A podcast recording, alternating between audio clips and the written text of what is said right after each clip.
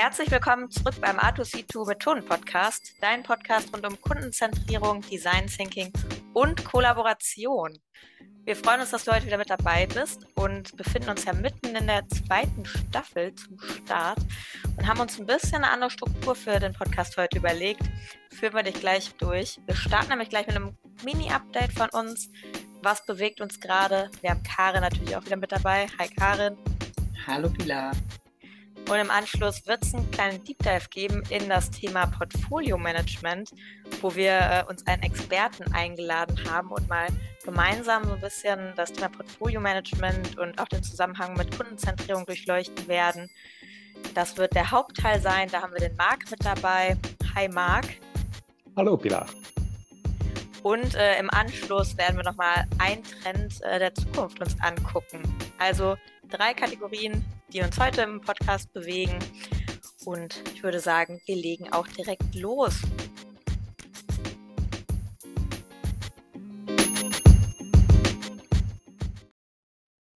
Kommen wir zum Update. Was gibt es gerade aktuell Neues bei uns, Karin?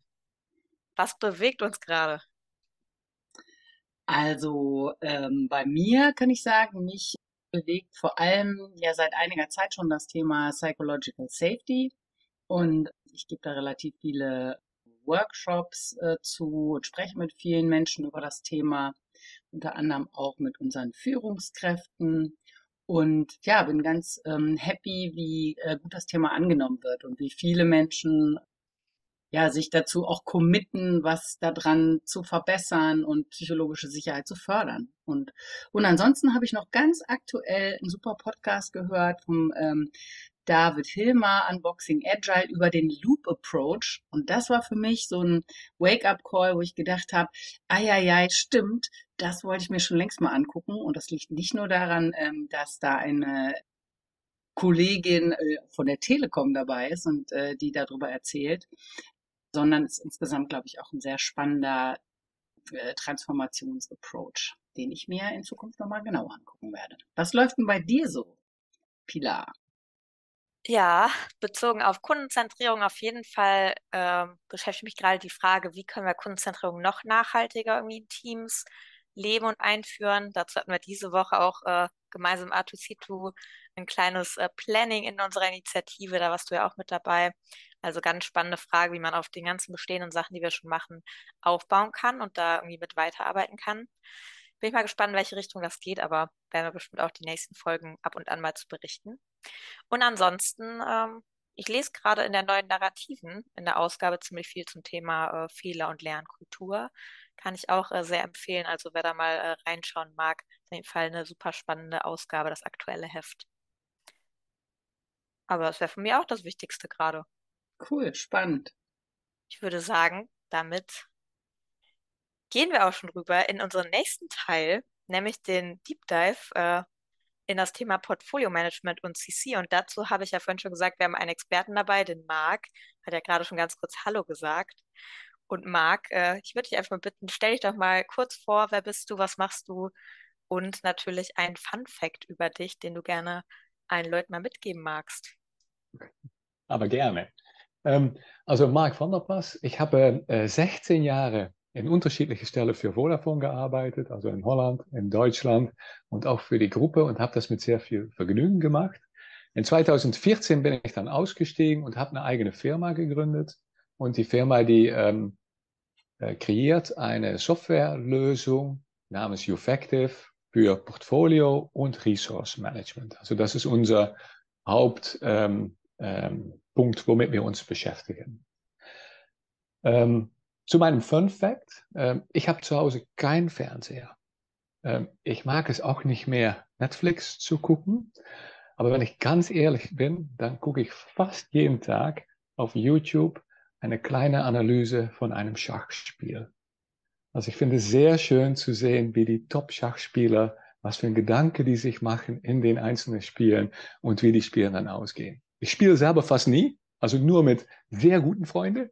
Ich spiele nicht, aber ich finde es sehr schön zu sehen, wie gut die das können. Wow, knaller Fun Fact. Nicht schlecht. Kein Fernseher, kein Netflix, aber Schach. Aber YouTube. Respekt. Genau, YouTube gucke ich mir an und äh, kein Fernseher, kein Netflix. Das gibt sehr viel Zeit für Bücher und Freunde. Oh ja, da hast du auf jeden Fall recht. Wäre auch meine Frage gewesen, so nach dem Motto, was machst du denn stattdessen? Nicht schlecht, ja. Man spart wahrscheinlich wirklich sehr viel Zeit. Ja, wollen wir mal ins Thema einsteigen?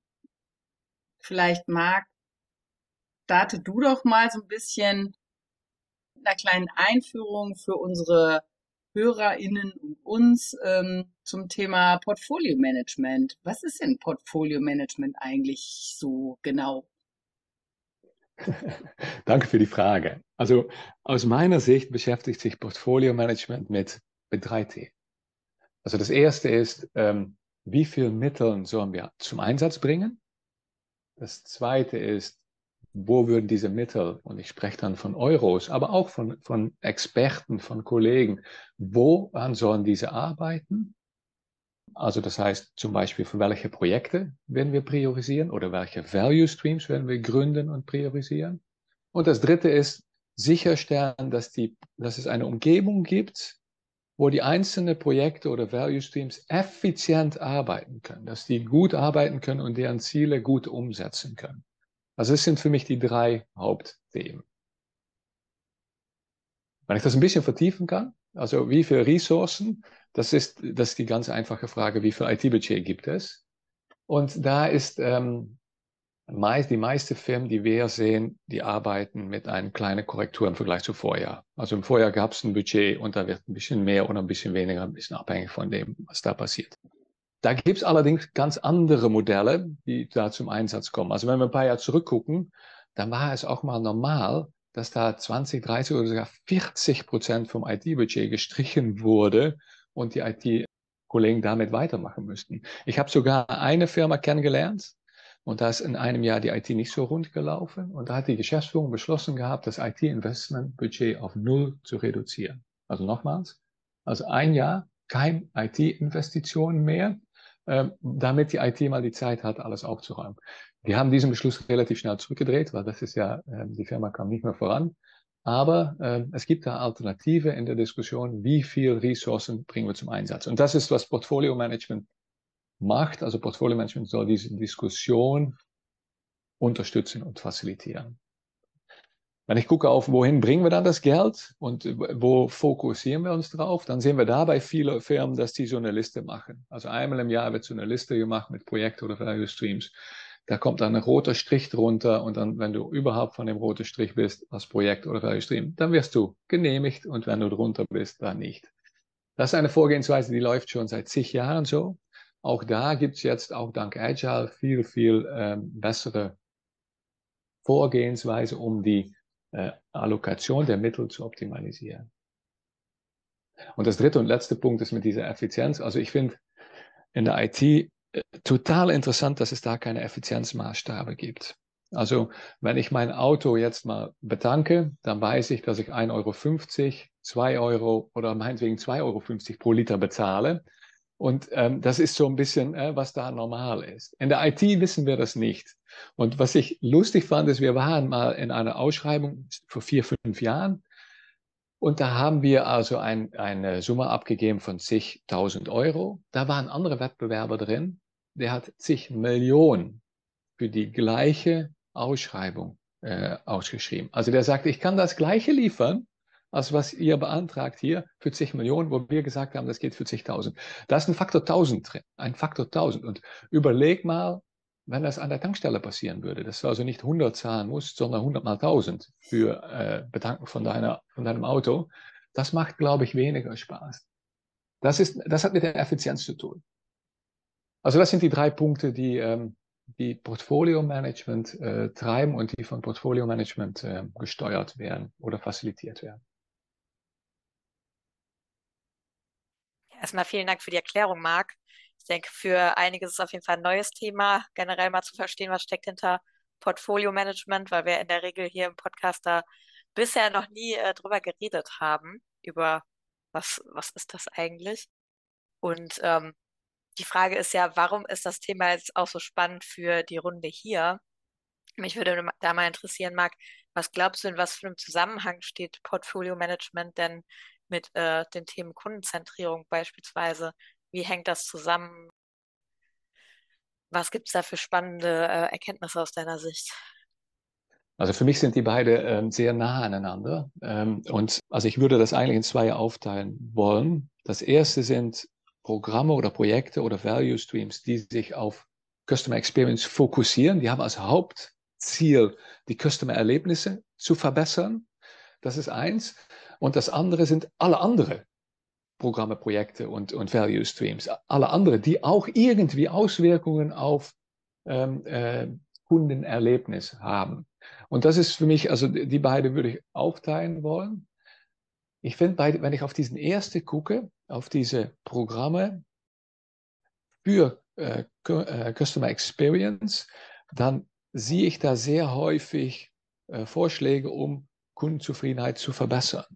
Und ich glaube, dass fast alle Vorschläge, die da sind, darauf fokussiert sind. Aus Portfolio-Management-Sicht wie ich dann, das häufig diskutiert wird, soll man das machen oder soll man das nicht machen? Also bringt das jetzt was oder bringt das nicht was? Ich finde, dass Portfolio-Management auch etablieren muss, dass man die Frage stellt, nicht ob was sinnhaft ist, weil warum würden die Kollegen was Unsinnhaftes vorschlagen, sondern was ist jetzt eigentlich die Reihefolge? Mhm. Also klar, wir haben viele Ideen. Also so eine Firma wie Vodafone, die sprudelt ja mit Ideen, um Customer-Erlebnis zu verbessern. Wir sollten nicht jeder einzeln diskutieren, wir sollten die Reihe diskutieren und sagen, okay, fangen wir jetzt mit den wichtigsten Themen an und arbeiten wir die bitte mal ab.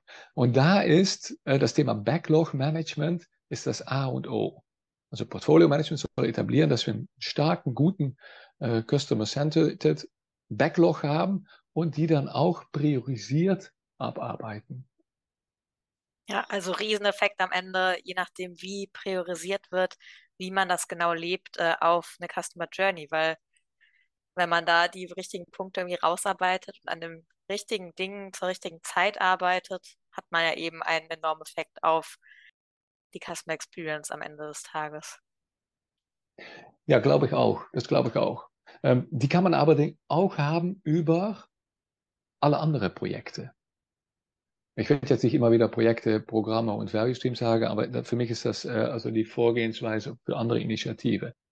Da ist, denke ich, der Hebel nochmal ein anderer, weil die sind meist auf andere Themen fokussiert. Die sind auf Umsatz oder Einsparungen oder, also die haben andere Fokus in diesem Projekt. Ähm, da finde ich es wichtig, dass die Ausrichtung dieser Projekte klar ist. Und ähm, das, was also Vodafone hat ja seit kurzem neue CEO, die Margarita Della Valle. Und was Margarita, glaube ich, klasse gemacht hat, bei ihrem ersten Auftritt als CEO hat sie gesagt, mein Fokus ist, Erlebnis von Kunden zu verbessern. Ich möchte auch Simplify und ich möchte wachsen. Das sind die drei Themen, die ich gerne vorantreiben möchte. Jetzt ist die Aufgabe vom Portfolio Management sicherzustellen, dass alle Projekte zumindest mal deren Impact auf die drei wissen und optimieren. Also auch wenn ich ein Projekt bin, was sich mit was ganz anderem beschäftigt als Customer Experience, was ist mein Impact auf Customer Experience? Was ist mein Impact auf Simplify und was ist mein Impact auf äh, Wachstum? Die sollen optimiert werden, bekannt sein bei den Kollegen und wenn ich dann einen Antrag stelle, so ich möchte zum Beispiel Budget haben für ein Projekt, dann soll ich doch bitte auch erzählen, ich soll doch erklären, was ich mit Customer Centricity zu tun habe. Auch wenn viele sagen, wir haben nichts damit zu tun. Aber mach dir mal die Übung. Mach dir mal Gedanke, ist das echt so? Ja, das, was du da reinbringst, hat das echt keine Auswirkung? Und für die drei Punkte, die Margarita nach vorne gebracht hat, finde ich, soll Portfolio Management Strategy Execution, die Umsetzung dieser Strategie, facilitieren. Finde ich super spannend, Marc was mich da interessiert oder was mich umtreiben würde, ist, diese Vergleichbarkeit herzustellen, ist, glaube ich, natürlich total schwierig. Ne? Also erstmal, wenn du von einem großen Unternehmen sprichst, sind natürlich unglaublich viele Leute involviert und jeder ist so ein bisschen auch vor allem Spezialist in seinem eigenen Bereich. Ich stelle mir das ziemlich schwierig vor, irgendwie so eine quasi eine Währung zu finden, auf die man sich einigt, wie man die Sachen auch wirklich dann vergleichbar macht im Hinblick auf den Impact auf äh, Customer Centricity. Ja, und tatsächlich auch gegenseitig das Verständnis oder erstmal ähm, den Zustand herzustellen, wo man sagt, okay, wir ziehen jetzt alle an einem Strang und wir haben eben praktisch diesen riesen gemeinsamen Backlog und die Sachen werden halt eben auch untereinander priorisiert und, und ähm, ja, verglichen im Hinblick darauf, was bringt es uns wirklich für unsere KundInnen. Ja, ich bin da voll dabei. Also, dass das nicht einfach ist, Karen, absolut. Also, ansonsten würde ja alle Firmen das gelöst haben und das haben sie nicht. Also, das heißt, das, das ist ein komplexes Thema. Das heißt allerdings nicht, dass wir es dann nicht angehen sollen, weil es ist auch ein wichtiges Thema. Wenn ich mal zurückgucke, dann ist es äh, Parker und Benson waren das, die Information Economics etabliert haben. Und die haben Ende 80er Jahren, also vor fast 50 Jahren, haben die gesagt, lass uns mal so eine Währung überlegen. Also können wir tatsächlich da Punkte erteilen. Und diese Punkte-Erteilmechanismus, der ist schon echt häufig erprobt worden. Und ähm, die Anzahl der echt erfolgreichen Implementierungen ist da sehr, sehr, sehr bescheiden.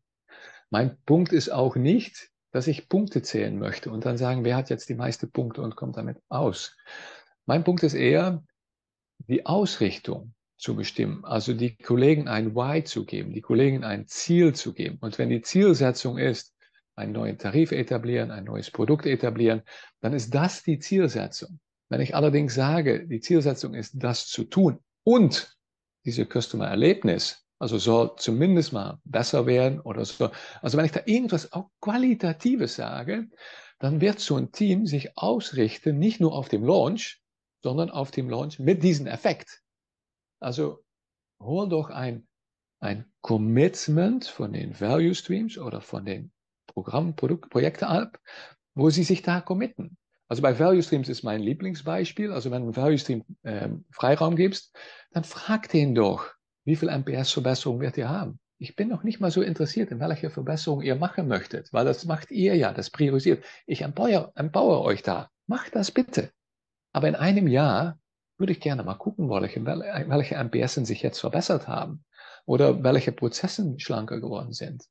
Also im Nachhinein musst du dann beweisen, auflegen, was du bewirkt hast. Und diese Steuerung am Anfang richtet die Kollegen einfach aus. Ja, und da dann tatsächlich aber auch im Vorfeld dann schon zu gucken, ne, wie messe ich das denn dann in der Zukunft, was ich da überhaupt machen möchte, um die Frage dann auch gut beantworten zu können. Weil da tun sich ja dann doch einige auf jeden Fall noch schwer. Ja, sehr spannend. Marc. Was mich tatsächlich dabei dann aber interessieren würde, ist, wie kommen denn dann die Menschen zusammen? Also wie, wie einigen sie sich sozusagen, was in welcher Reihenfolge gemacht wird? Und das Thema ist ja auch, dass Customer Centricity ist ja jetzt eben wahrscheinlich leider nicht immer der einzige Faktor, der betrachtet werden muss. Ja, also lass uns mal starten damit, ähm, wie wird eigentlich ein, ein Projekt oder ein Value Stream genehmigt? Also wie schon am Anfang gesagt, häufig gibt es da Listen und dann wird äh, erstmal die Liste erstellt. Also wird gefragt, welchen Bedarf gibt es in der Firma und dann wird gefragt, was kostet das, diesen Bedarf umzusetzen. Und ähm, das wird dann verglichen, weil das ist häufig die einzige Währung, die vorhanden ist, mit Euros. Also, also bis wann können wir zahlen oder nicht zahlen. Wenn man dann so eine Liste auflegt auf einem Management Board, dann haben wir, wir wissen ja, dass Management Boards nicht gut in der Lage sind, Nein zu sagen. Das, irgendwie, das wollen die auch nicht so. Ja, also das heißt, ähm, wir haben da Forschung nachgemacht und das können wir auch gerne, kann ich die anhängen, aber mehr als 95 Prozent der Anträge werden genehmigt. Also mehr als 95 Prozent der Anträge, die man auf dem Board legt, die werden genehmigt, weil sie einfach so gut vorbereitet sind und weil auch diese Kollegen im Board sich nicht untereinander streiten möchten. Das heißt, wenn du Prioritäten setzen möchtest und du erwartest das vom Board, dann wird das sehr, sehr schwierig, um das zu schaffen. Also was meist gemacht wird, ist, du teilst also die äh, vorhandenen Mittel auf und beauftragst, empowerst auf Ebene tiefer, empowerst da ähm, äh, Kollegen, diese Art von Backlog oder Entscheidungen zu treffen. Wenn man das aber tut, dann müssen die wieder die richtigen Ziele mitbekommen. Ja, also das Ziel kann zum Beispiel sein, also stelle sicher, dass wir Umsatz wachsen in einem bestimmten Segment, wobei das nicht zu Laste gehen kann vom Customer Erlebnis. Das ist, das ist das Ziel. Und in einem Jahr komme ich zurück auf dich und dann frage ich, was du gemacht hast. Und dann gucke ich da drauf, welche beide Themen, wie du da vorangekommen bist. Und ob die Euro und die, die Experten, die bei dir gearbeitet haben, da die meiste Wirkung gehabt haben. Oder vielleicht können wir die besser in einem anderen Segment unterbringen, wo da im Moment weil da im Moment mehr Wirkung ist.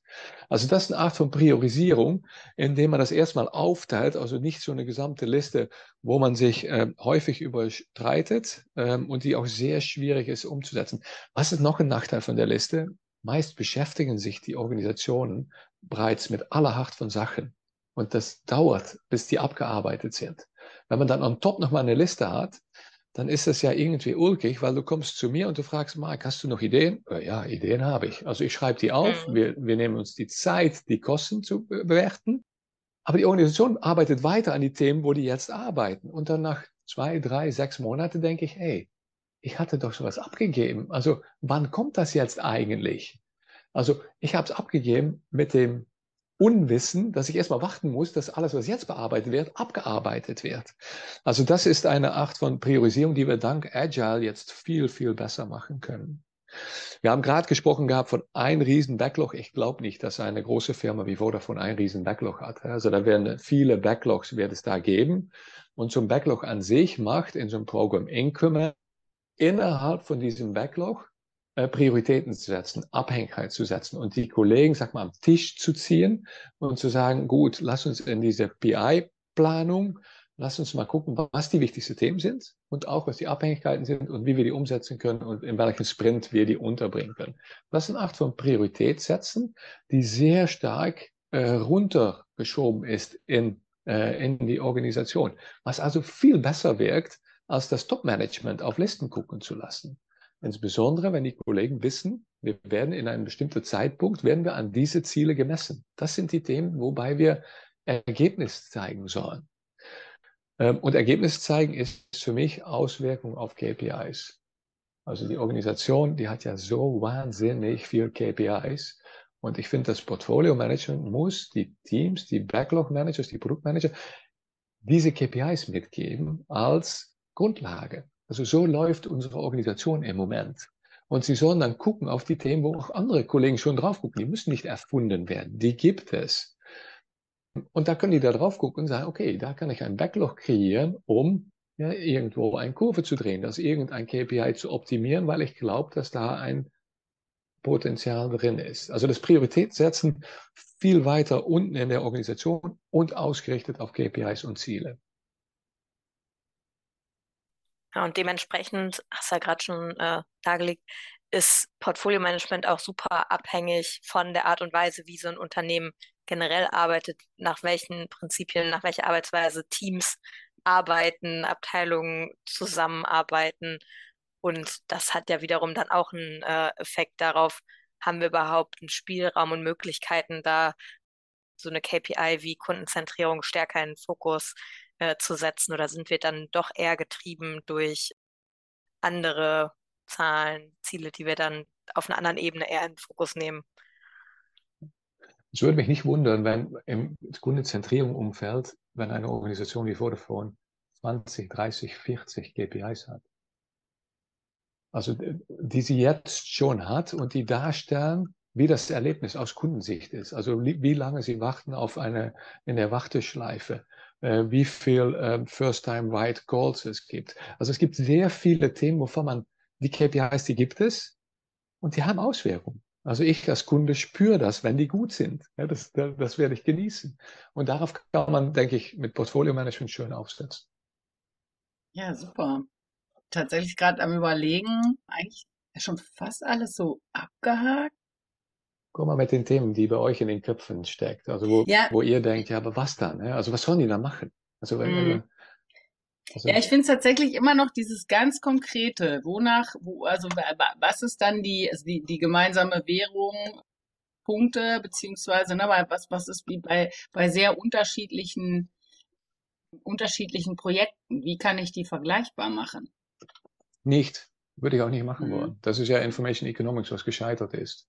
Ja. Aber, aber wenn du ein Produkt für B2B etablierst, dann bitte auch ähm, äh, sicherstellen, dass das nicht zulasten von Erlebnis geht, dass das in den normalen Bestellflow aufgenommen ist und nicht ein gesonderter Bestellflow hat.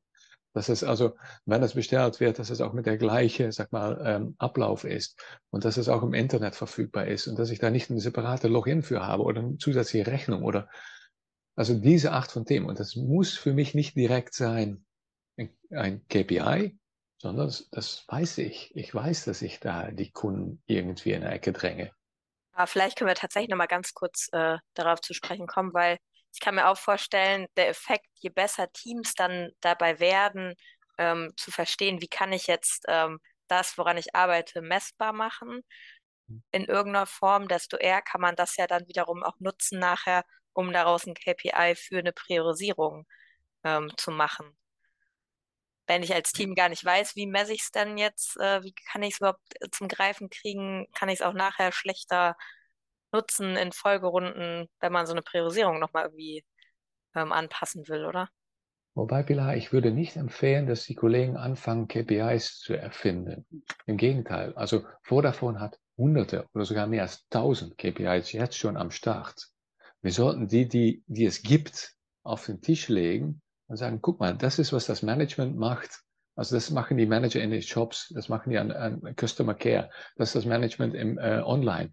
Da gucken die jetzt alle schon drauf, weil die deren, äh, deren Prozesse vernünftig haben wollen. Und deswegen haben die da KPIs, nicht nur mit Abverkauf, sondern auch mit Erlebnis. Und wenn du die KPIs, wenn du die auflegst bei den Value Streams und bei den Projekten, Programmen und sagst, guck mal, das ist, wo wir normal drauf gucken, bitte da dran gehen und die optimalisieren etabliere einen Backlog, der das, das Thema angeht. Etabliere einen Backlog und mach in eurem Sprint, ne, diskutiere mit den Teams, also die Entwickler zusammen mit dem Produktmanager, zusammen mit dem Release Manager, also zusammen diskutiere, was wir schneiden können und dann live stellen können. Also was ich da auch zum Beispiel sehe, ist, dass viele untereinander nicht wissen, was gelauncht wird.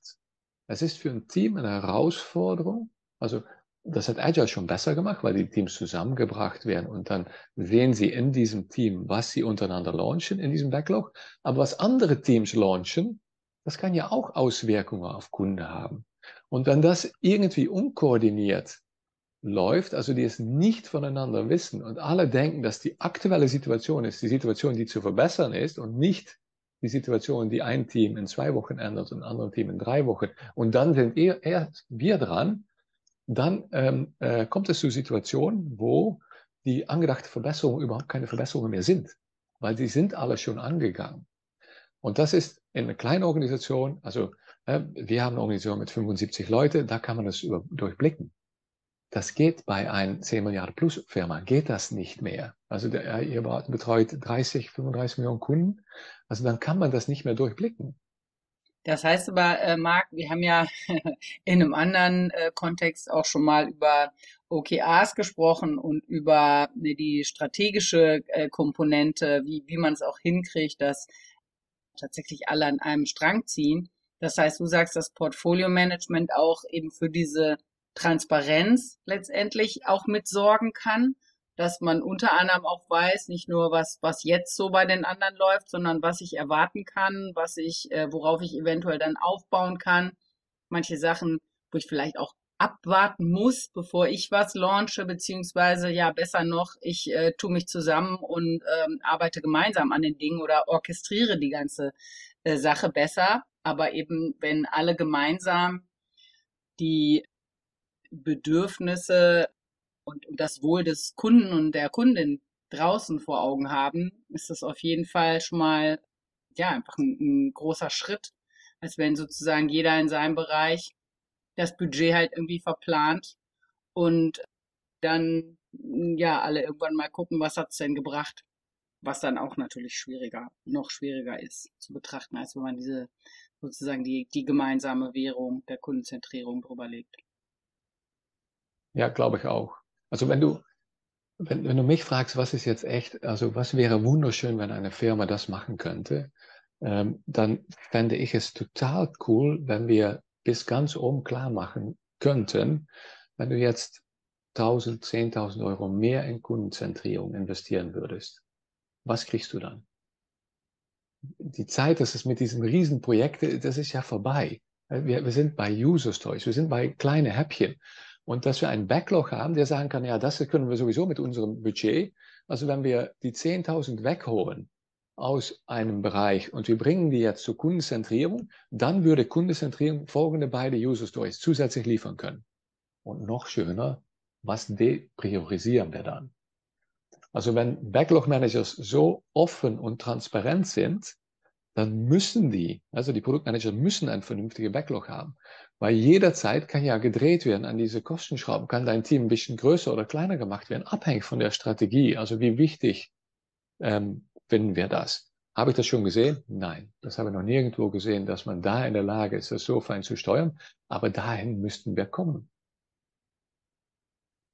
Aber kann das nicht auch dazu führen, ähm, dass noch stärker so ein bisschen auf den eigenen Home-Turf geguckt wird und dass äh, die Leute auch gegeneinander arbeiten, wenn sie befürchten müssen, oh, äh, irgendwo anders äh, ist vielleicht äh, dann das Budget besser eingesetzt und wir verlieren hier unsere Projekte. Führt das nicht, also im Idealfall, äh, denke ich, führt es vielleicht wirklich zu einer äh, höheren Kundenzentrierung, weil alle eben versuchen, genau sich danach auszurichten und auch zu beweisen oder auch nur noch die Dinge zu tun, die wirklich was bringen. Aber boah, ich könnte mir auch vorstellen, in so einer Übergangsphase, dass es so im, im Kampf um Budgets auch ja dann teilweise eigentlich kontraproduktiv sein kann. Hast du da schon mal erlebt, was man da, wie man das vermeiden kann? Also ich bin voll bei dir. Im Projektgeschäft kann das tatsächlich passieren, ne? weil ich möchte ja mein gesamtes Projekt durchziehen und das ist, ja, das ist nicht 10.000 Euro, wovon ich dann spreche, das sind meistens viel größere Summe, die ich dann durchziehen möchte und wo ich auch ein Rieseninteresse habe, die da rein äh, zu kriegen. Was wir im Übrigen gesehen haben, ist, dass große Projekte eine viel größere Wahrscheinlichkeit haben, genehmigt zu werden als Kleinprojekte. Das ist total lustig, oder? Verrückt. Du kannst besser dein ja. Projekt groß machen, dann hast du eine größere Wahrscheinlichkeit. Aber woran ist, liegt das, dass die Leute die Großen weniger verstehen, dass die äh, Leute bei großen Projekten weniger sagen können, ja, Moment mal, das und das und das braucht man doch gar nicht oder das hier könnte, könnte man doch woanders günstiger kriegen oder woran liegt das? Das ist ein interessantes Phänomen. Ja, das hat auch, glaube ich, mit dieser Effizienz zu tun, ne? weil ich, ich diese Liter Komponente bei äh, IT nicht habe. Ich weiß also nicht, wenn ein IT-Projekt auf mich zukommt, dann kann ich auf die Benefits gucken. Und dann, also die Benefits können ja sehr überzeugend sein. Wie viel zu leisten ist, um diese Benefits zu erreichen, das ist viel komplexer. Also wenn, stell dir vor, du kommst in einem Board und du sagst, für eine Million kann ich Folgendes machen. Also wer jetzt genau kann diese Million auseinanderholen und sagen, ach, äh, geht das nicht auch für 100.000? Ja klar, die werden probieren da mal so ein bisschen, aber fachlich zu sagen, also in dem Beispiel, was ich am Anfang gegeben habe, äh, können wir nicht einen Faktor 1000 runter so etwas zu diskutieren, das ist ja ein ganz anderes ähm, äh, Thema. Also das heißt, ich bin bei dir, bei Projekten könnte man das machen. Da kann das zu, äh, könnte machen heißt, da kann das zu politischen Spiel führen und auch zu Salamitaktik. Ja, also ich, ich genehmige schon mal was und dann sage, jetzt musst du das nächste auch genehmigen, weil ansonsten hast du nichts vom ersten gehabt. Ja, das ist diese Salamitaktik. Wir sind mittlerweile immer mehr in Agile-Welt. Und in dieser Agile-Welt ist kein Welt mit Projekte und roten Strich wo ich, die ich geschafft habe oder nicht geschafft habe. Diese Agile-Welt sind Welt mit Backlog. Und eine Backlog-Welt ist, das sind Epics, Features, User Stories, die sind viel kleiner und besser äh, und deswegen auch besser zu managen. Im Übrigen ist es jetzt so, dass wenn ich ein paar User Stories abgeben muss, weil die irgendwo anders mehr Wirkung haben für meine Organisation, ist das dann schlecht für mich? Das weiß ich eigentlich nicht. Ne? Also wenn dadurch Customer-Erlebnis sich verbessert, ähm, äh, dann kann ich ja auch Benefits von. Das ist ja meine Organisation, ich arbeite ja dafür. Also wenn das irgendwie transparent ist und ich verstehe, ja, das ist da besser angelegt, dann lass uns das machen. ist fast schon so ein bisschen die Idee der Gemeinwohlökonomie im Unternehmen, dass man halt wirklich unabhängig von den eigenen Interessen sagt, okay, was, was ist für den Kunden, die Kundin und für uns alle am besten. Ja, aber brauchst natürlich diese übergeordnete Ausrichtung. Ne? Was ist Unternehmen, Strategie, Vision? Was wollen wir grundsätzlich erreichen? Und dann runtergebrochen bis hin dann nachher in so Value Streams und äh, die Teams, die dann genau sich überlegen können, wie zahlen jetzt meine Stories darauf ein.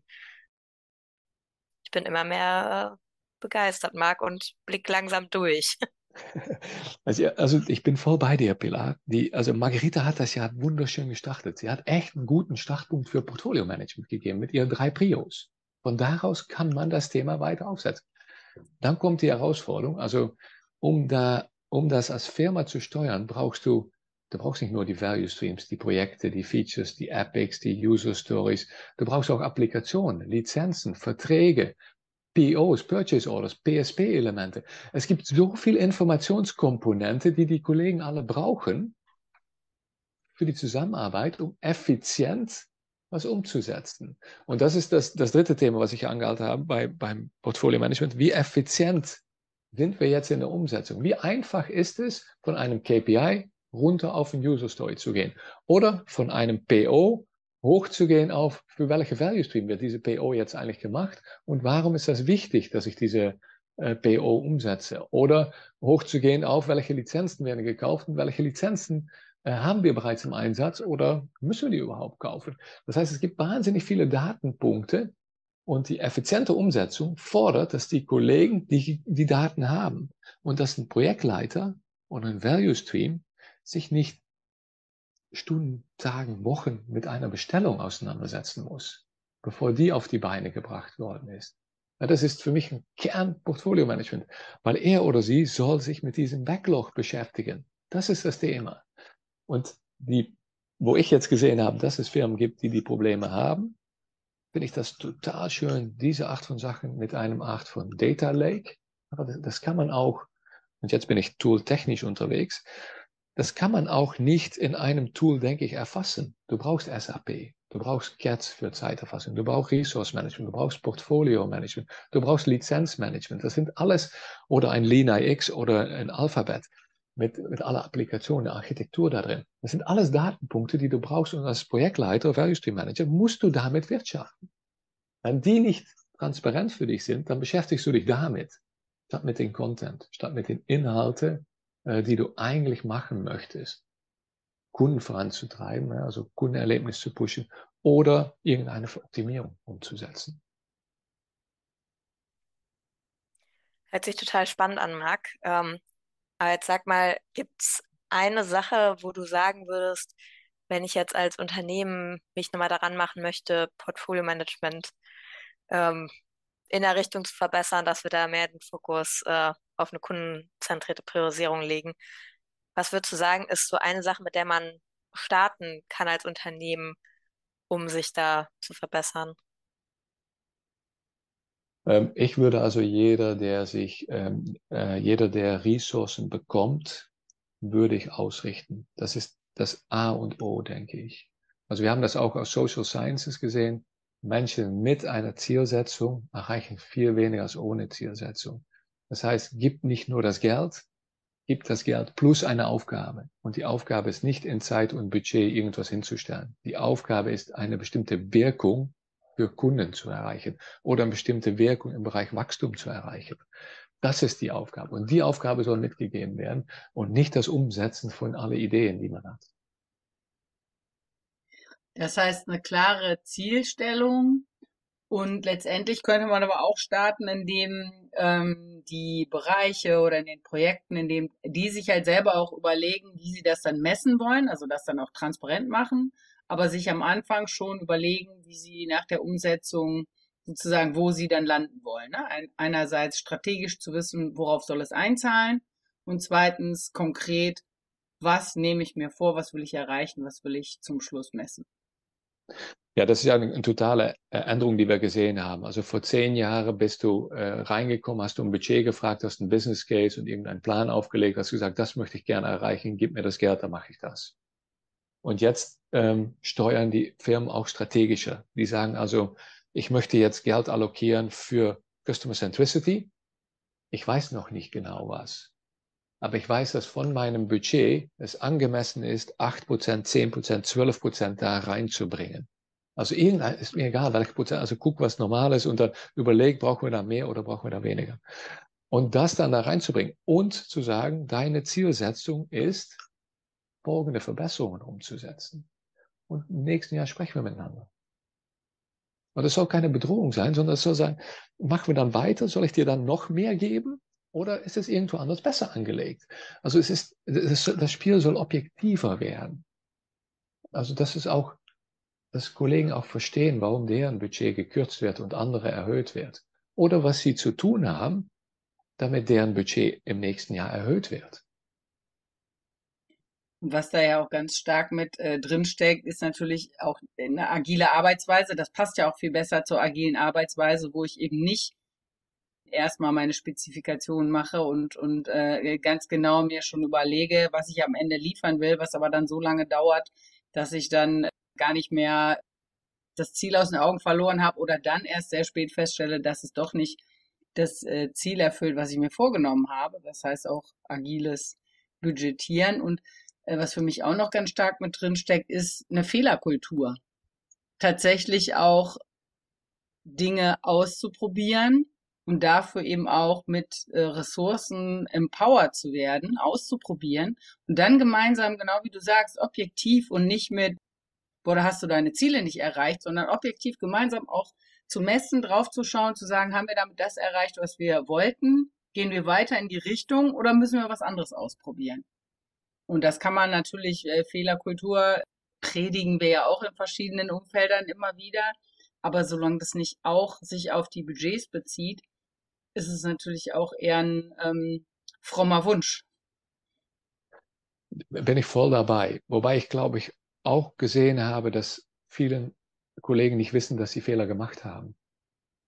Das heißt, die etablieren, die etablieren bestimmte Prozessen oder Vorgehensweise, haben nicht diese Feedback, was die Auswirkungen sind auf NPS oder auf diese Prozesse. Also, äh, und die Auswirkungen kommen nicht zurück, die werden nicht zurückgespielt. Dann haben wir Fehler, wovon nicht gelernt wird. Hm. ja, ja kann ich mir auch vorstellen. Und schlimmstenfalls ja macht man dann weiter oder man beurteilt es irgendwie nach, ja, nach bestem Wissen und Gewissen, sagt, ja, muss schon irgendwie gut gewesen sein, lass mal weitermachen. Ja, stimmt, aber das ja, ist dann wiederum, weshalb das Messen auch so wichtig ist. Ist natürlich auch gerade jetzt noch, wenn man eher im Projektmodus unterwegs ist, schon mal der Fall, ne? Projekt äh, abgehakt, ist jetzt umgesetzt, äh, fein. Weiter geht's. Da ist schon das nächste, woran wir arbeiten. Ja, und dann kommt diese Feedback kommt nicht zurück. Mhm. Und das ist total schade. Das ist für mich echt eine Komponente von Portfolio Management. Wir müssen zurückspielen, was sind die Auswirkungen jetzt gewesen. Das finden Menschen auch wichtig. Ja? Das ist diese Art von Why. Also warum machst du das jetzt? Also warum gehst du jetzt die, die, da so dran und warum findest du das für wichtig? Da kannst du ja darstellen, also weil diese KPIs im Moment nicht rund laufen. Und ja, und seitdem ich da dran bin, werden die runder. Also die werden schöner. Und das, also das ist ja eine Erfüllung, die man viele Menschen gönnt. Absolut. Also wir merken schon, es hängt alles irgendwie zusammen. Portfolio-Management, Zusammenhang mit äh, Kundenzentrierung, mit was am Ende bei der CX rauskommt, wiederum mit intern, wie sind wir im Unternehmen mit Arbeitsweisen aufgestellt, psychologische Sicherheit, Fehlerkultur, alles gehört zusammen, damit ein Unternehmen am Ende ideal was Gutes für den Kunden liefern kann. Also von daher schon mal mega, mega spannende Einblicke und ähm, ja, eine coole Erkenntnis, was überhaupt hinter Portfolio-Management steckt. Marc, ich würde tatsächlich ähm, mit dir noch eine kurze Runde drehen für äh, unseren äh, letzten Punkt äh, für heute, nämlich ähm, so ein bisschen Ausblick äh, Richtung Zukunft. Gibt es ähm, aus deiner Sicht gerade einen spannenden Trend, den du verfolgst, der dich bewegt, den du hier mit äh, uns einmal im Podcast teilen möchtest. Ja, aber gerne. Ähm, also Sehr gut. Das, das geht ja nicht ohne Machine Learning, würde ich sagen. Das, was ich gesehen habe bei Firmen, ist, dass die, die haben sehr viele Daten. Also die, das heißt, die Organisation, die weiß es. Die Daten sind vorhanden in der Organisation. Aber irgendwie ist es schwierig, die zu kriegen bei den Kollegen, die das tatsächlich benötigen. Und da ist diese Data Lake, ich habe es kurz schon mal angesprochen, also kann man all diese Datenpunkte zusammenfassen in einem Data Lake. Das ist ein erster Schritt. Ist der technologisch spannend? Nö, eigentlich nicht so. Aber dann wird es spannend, wenn da Machine Learning draufläuft. Also wenn Machine Learning in der Lage ist, äh, Prozessen zu unterstützen. Also ich gebe ein Beispiel, da kommt irgendein Vorschlag aus einem ähm, ähm, Backlog und dann ist die Frage, für welches Organisation muss sie eigentlich umsetzen? Also welches Team soll sowas umsetzen? Oder vielleicht noch wichtiger, ähm, welche Kollegin oder Kollege soll das aufgreifen innerhalb von diesem Team? Aber wenn du eine große IT-Organisation hast, ist es nicht immer klar, ich muss bei Meier oder Müller sein. Ja, dann lass uns das mal überlegen. Da ist Machine Learning, da sind wir schon unterwegs, das können wir jetzt auch schon. Wir können auch schon vorhersagen, wie viel Zeit kostet ein User Story. Also das, was früher mal zu Fuß gemacht wurde, Menschen eingeschätzt haben, das können wir mittlerweile für große Firmen, können wir das gut ähm, äh, abbilden. Ich glaube, dass wir mit Machine Learning weitermachen, dass wir ganz neue, ähm, ein ganz neues Umfeld angehen können. Und wo wir jetzt uns Gedanken machen, ist, können wir auch automatische PIs haben. Gelingt es uns, um die Energie, die wir jetzt, wir Menschen in einem PI stecken, dass wir die im Backlog-Management stecken. Also die Kollegen, die beschäftigen sich stärker mit, wie sieht ein guten Backlog aus, ähm, ähm, wie sieht ein guten Backlog aus und von daraus automatisch über Machine Learning bestimmen, was soll dann in welchem Sprint von wem umgesetzt werden. Ähm, nicht bestimmen, sondern vorschlagen. Es gibt immer noch Menschen, die das entscheiden, aber einfach durchrechnen und sagen, okay, so würde das aussehen. Und dann kann so ein Team drauf gucken und sagen, ja, ich glaube, dass wir es ein bisschen ändern müssen, aber die müssen nicht die, die komplette Handarbeit machen. Das ist alles schon im Vorfeld gemacht. Also die Zukunft für mich ist absolut Machine Learning und Portfolio Management. Mega spannend, vor allen Dingen, wenn wir sagen, ähm, ja, irgendwie kommen, ist es Unternehmen so schwierig, mit den KPIs zu arbeiten, mit den Learnings zu arbeiten, die wieder zurückzuspielen in ein Projekt. Ja, dann äh, warum dann nicht genau sowas nutzen, äh, um da besser zu werden? Sehr, sehr spannend. Ähm, und äh, ja, wirklich jetzt zu beobachten, gerade was auch die aktuellen Entwicklungen, wann die sich da drin niederschlagen oder wann, wann man es halt auch konkret nutzen kann, wie du es beschreibst. Sehr, sehr cool. Vielen Dank. Marc, gibt es noch irgendwas, irgendeinen Tipp? Also du hast gesagt, du würdest für unsere Shownotes, hast du die eine Studie schon erwähnt? Ganz am Anfang, die können wir vielleicht dazu packen. Gibt es irgendwas anderes, was du unseren Hörerinnen und Hörern noch mitgeben würdest? Irgendeine, irgendwelche Literaturartikel, irgendwas, was man sich angucken kann zu dem Thema? Gibt es irgendwie einen, einen, Guru, außer dir natürlich, zum Thema Portfolio Management und vielleicht eben auch mit Stichwort Customer Centricity verwoben? Wie kann man sich dem Thema nähern? Ja, da habe ich absolut ein paar Ideen, weil ich gucke ja keinen Fern. Deswegen habe ich Zeit, Buch, Bücher zu lesen. Eine ähm, Netflix-Serie ähm, ist es schon mal nicht. So viel wissen Nee, nee, schon. die will ich nicht empfehlen. nee, nee, dafür bin ich nicht richtig. Ähm, also ich habe letzte Woche The Fearless Organization von Amy Edmondson äh, angehört und ich habe das dann zum Thema Portfolio Management verknüpft, weil da wird, wenn, wenn wir in der Lage sind, dass Menschen offen sprechen können von Themen, die sie sehen, die nicht so gut laufen und die besser laufen können, wenn uns das gelingt, können wir da, glaube ich, einen riesen Schub machen. Ich bin auch totaler Fan von Professor Paul Boudreau. Also der Typ hatte in 2019 beschrieben, wie man äh, Projektmanagement äh, unmöglich macht ohne Machine Learning. Ich sage das jetzt falsch. Er hat beschrieben, Paul Boudreau hat beschrieben, wie man Projekterfolg über Machine Learning signifikant verbessern kann. Und das letzte, was ich total cool finde, ist das Buch von Mick Kersten, von Project to Product, ähm, wo also beschrieben wird, wie man aus dieser alten Projektwelt wegkommt und in Richtung, er nennt es dann Product oder Value Stream, wie man dieser Shift machen kann, um da die Impact für den Kunden äh, zu erreichen. Super, vielen Dank. Das geben wir unseren Hörerinnen und Hörern gerne in den Shownotes mit, die Links. Fearless Organization äh, finde ich super, weil, wie, wie am Anfang schon gesagt, Psychological Safety ist bei uns ein großes Thema bemühen wir uns gerade sehr stark drum und deswegen haben wir auch viele Amy Edmondson Videos und ähm, Podcasts gibt's auch, den man empfehlen kann. Und ja, das Buch ist natürlich auch super. Oder du hast es als Hörbuch dann äh, gehört oder? Ich habe dieses Hörbuch gehört. Ja, ah, genau, ja okay, genau. super. Ja, die beiden anderen habe ich gelesen. Paul Boudreau gibt es, glaube ich, nicht, das Hörbuch. Das, der ist auch eher kleiner, aber in dem Umfeld gibt es auch nicht so viele Veröffentlichungen. Also bei äh, Fearless Organization gibt es sehr viel. Also das ja. ist ja echt, also in, in der Soziologie gibt es da viele äh, Studien nach, genau. was Machine Learning machen kann im Projektmanagement. Das ist ein bisschen neuer, das ist ein bisschen kleiner auch. Ne? Ja, und deswegen äh, ist auch die Studie, die du erwähnt hast, die ihr gemacht hast, wenn ich das richtig verstanden habe, mhm. wäre auch nochmal ja. super. Sehr schön. Herzlichen Dank. Ich habe zu danken. Und Vielen Dank, dass du da warst, Marc. Genau, das cool. war ja schon, schon lange mal überfällig, länger schon geplant und jetzt haben wir es endlich geschafft. In der Nachdem Reihe. wir das erste Mal äh, auf einem gemeinsamen Abend darüber gesprochen haben, jetzt sitzen wir zusammen. Herrlich, oder? Genau. Haben wir gut geplant. Sehr schön.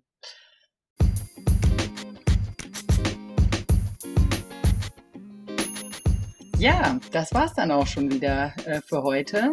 Und schön, dass ihr dabei sein konntet. Und äh, wir hoffen, diese Insights, insbesondere in Marks Know-how, das Thema Portfolio Management und äh, Customer Centricity, hat euch so ähnlich angesprochen wie uns. Also wir haben auf jeden Fall das Gefühl, wir müssen uns da auch noch ein bisschen stärker mit beschäftigen. Hört doch gerne das nächste Mal auch wieder rein auf dem Weg dahin. Gebt uns gerne Feedback, empfehlt uns gerne weiter, lasst euch wissen, was wir für Themen hier für euch ähm, besprechen können, vielleicht auch mit wem so dass wir uns alle weiter vorwärts bewegen oder wie John Stepper in der letzten Folge gesagt hat, the road to customer centricity is bumpy und wir haben dann aber gesagt, ja, let's go. Das heißt, ja, viel Spaß auch weiter auf diesem Weg. Tschüss. Ciao. Tschö.